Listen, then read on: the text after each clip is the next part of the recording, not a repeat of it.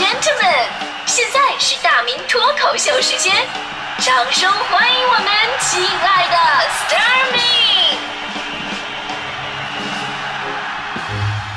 好，欢迎各位来到今天的大明脱口秀，我是大明啊。看电视剧啊，是大家伙儿这个非常重要的休闲方式之一啊，主要就免免费是吧？但是现在呢，我们经常吐槽说电视剧太不好看了，没逻辑啊，演员演技差，开二倍速根本就什么都不耽误啊。确实，现在很多电视剧的内容不太走心，比方说电视剧里边老演是吧啊，给你十万，请你离开我的女儿。现实生活当中哪有这种这样的好事儿是吧？现实当中大多都是啊，给我们十万彩礼，不给的话就请离开我的女儿是吧？但即使这样，我还是喜欢看电视剧。呃，但是我看电视剧啊，我从来不看什么剧情啊、演技什么的。我我喜欢看什么呢？我喜欢看他们穿帮啊，穿帮。这就跟有的听众啊听咱们节目一样，就是平时绝对不发微信，但是我念错一个字儿，微信立马发过来了啊，你说错了啊。其实呢，我看电视剧我也有这样的心理啊。如果呢您抱着这种态度去看电视剧的话，真的能看到很多有意思的事儿。因为啊，你看拍电视剧啊，涉及到大量的人员、服装、道具。忙活当中啊，肯定会有出错的地方。我们以前在这个横店，我也拍过一些东西嘛。当时导演的一大任务就是死死盯着显示器，看看有没有这个穿帮的镜头。比较常见的呢，就是同样的场景换了个机位，摆放的东西就变样了。还有演员上一秒在吐血，下一秒血就没了，跟用了那个汰渍洗衣粉一样啊。拍古装戏，群众演员手表忘摘了，一伸手，一块卡西欧亮了出来。但是主演呢，主演一般不会犯这种错误。但是主演喜欢在干什么呢？主演喜欢在这个片场玩手机，拍戏的时候也拿着。领导说开拍，然后把手机随便塞到兜里边。导演说咔，然后再拿出来继续玩。然后呢，国内很多古装剧的穿帮就是演员一弯腰，在他们的汉服或者官服里边露出了半截智能手机。还有那种剧情就是刽子手腰斩犯人，为了艺术化处理，对吧？你不能太血腥啊。然后呢，就把这个镜头摇向天空，然后鲜血飞溅的场面就就可以了。这时候飞过来一架飞机，然后还有某著名的名著翻拍，黑脸大汉带着两块肉进来了，包肉的油纸摊开，上面赫然写着四个大字法制日报”。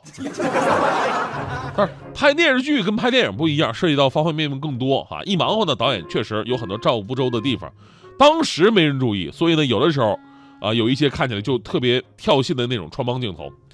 但作为一个专门喜欢挑穿帮的一个专业人士，这些最基本的穿帮，我觉得挑不挑吧已经没什么意思了。其实对这个影视作品本身最大的穿帮啊，不是说你道具换了位置，因为这个说实话你对剧情没什么影响，对吧？大家伙也不会特别关注这些东西，啊，最大的穿帮是什么呀？是历史逻辑的混乱，啊，这样再好的剧情它也站不住脚。比方说这个，呃，最近这个《延禧攻略》啊，《如懿传》完结之后呢，很多朋友追起了一部新剧。这个剧呢是紧跟时代的啊，也是跟我们更有关联的这么一部现代都市剧，叫做《创业时代》。大伙儿不知道有没有看哈？这个听名字就很接地气儿，演员呢是周一围、黄轩还有 Angelababy，这名气都很大。然后我大致看了一下，讲的就是这个黄轩跟周一围创业的故事。俩人都是做 app 软件的，那黄轩呢做的叫做魔晶的 app 软件，这说白了它是一个语音聊天软件，类似于这个微信的语音功能。那周一围呢做的叫狐邮，啊，这个就是可以用手机来收发邮件的这么一个软件。所以这个剧啊，时代背景从他们的研发目标来看，应该是在二零一零年左右的事儿，对吧？那个时候 app 这个东西刚起步嘛，所以呢，那个时候是从互联网到移动互联网的一个转型时期。男一号跟男二号拿准了时代命脉，成为了第一批进军移动互联网的一个创业者。其实说实话，这个吧，时代设定真的是挺不错的。呃，是我们刚刚经历过、印象最深刻的这十年吧。但是呢，这个戏里边用的道具，就跟剧情本身产生了一个历史逻辑混乱。你明明是互联网到移动互联网的一个刚刚转型的时期，App 软件是资源非常匮乏的一个年代，结果演员用的都是近些年刚出的一些智能的大屏手机，对吧？Angelababy 更过分，她用的是美图手机，而且是最新款。你要知道，二零一零年刚刚出了 iPhone 四，那时候诺基亚还风生水起呢，是吧？结果你电视剧里边你用上了美图手机，然后那边还研发什么语音聊天跟收发软件的一个这这这收发邮件的软件，你我就觉得你研究这东西都配不上你现在用这手机。就算人家给赞助了，但是也不能反剧情啊，对吧？咱们说，你要是特斯拉给你赞助了，你是不是还给主角配一电动车？除此之外呢，还有人发现剧中的电脑是 Win 十的系统。这个 Win 十的系统其实是在二零一四年才有的，整个系统连购物软件都已经普及了。然后你跟我说这手机还不能收发邮件呢，是吧？这太假了。所以呢，且不论几位主演的演技跟故事本身的一个剧情，光这道具吧，就会让你觉得有种看着看着就出戏的感觉。而且这种历史逻辑混乱的，其实在电视剧里边是非常常见的。有的是为了图省事儿，不注重细节；有的呢，可能真的就是文化缺失了。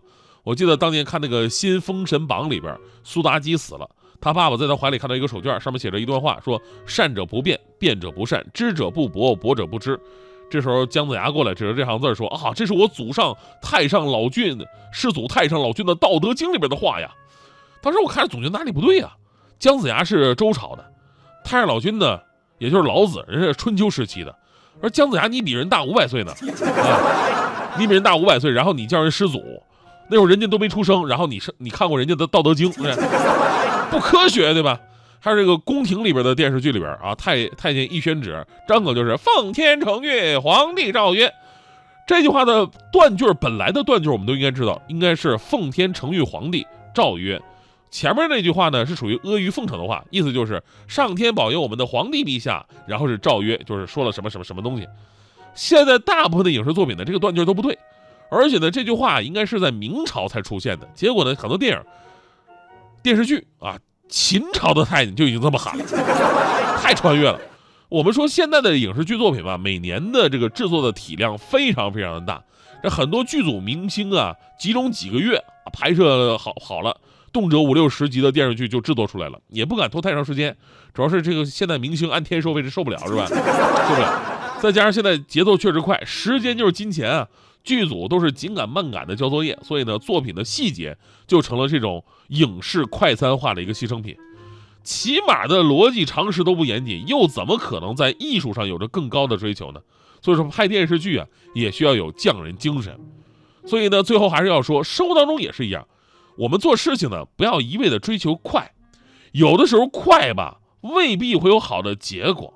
比方说，你看看我，其实我我在这边我真的我做的特别的好。我做一件事情，别看我虽然不快，然后呢也暂时看不到什么效果，然后虽然大家伙也都嘲笑说，哎你没什么进步，但是其实你们都不知道，我这就是叫做慢工出细活，这就是匠人精神。我这个，哎呦我 天，哎呀妈，我真忍不了了，我没见过谁能把减肥失败说的那么这励志的，还还匠人精神。不是看破不说破，我们还能做好朋友。